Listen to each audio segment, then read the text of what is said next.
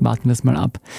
Was heißt denn der Schuldspruch von Kurz für die ÖVP? Da sind ganz viele von der ÖVP-Führung noch hinter ihm gestanden. Wird sich das jetzt ändern?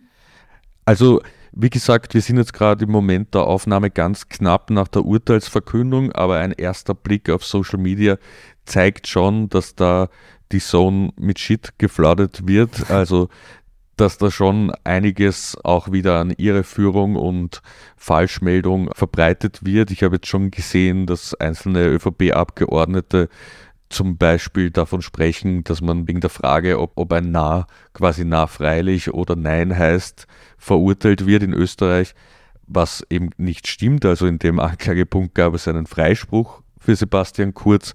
Und dann gibt es ja die absurde Verschwörungstheorie, das wäre alles ein abgekartetes Spiel der Grünen, weil sich die Ex-Chefin der Grünen, Eva Klawischnik, in einem Interview versprochen hatte und geglaubt hatte, offenbar, es habe schon ein Urteil gegeben und da konstruiert man jetzt die große Verschwörung von der Justizministerin zum unabhängigen Richter zu Eva Klawischnik, die seit Jahren aus der Politik draußen ist.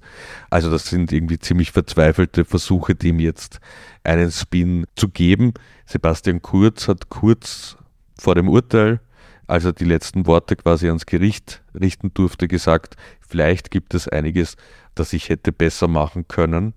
Und ich glaube, wenn er diesen Weg gehen würde, wäre das um einiges vielleicht vielversprechender für die öffentliche Wahrnehmung, als da jetzt radikal in Verschwörungstheorien zu kippen oder sich einer wahnsinnig unfairen Behandlung ausgesetzt zu fühlen.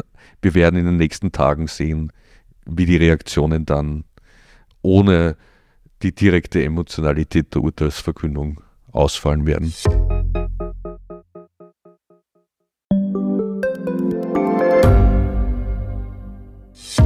Hat Österreichs Politik ein Korruptionsproblem?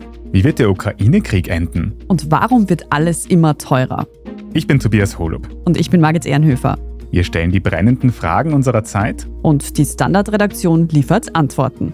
Im Thema des Tages, Montag bis Freitag um 17 Uhr, überall, wo es Podcasts gibt.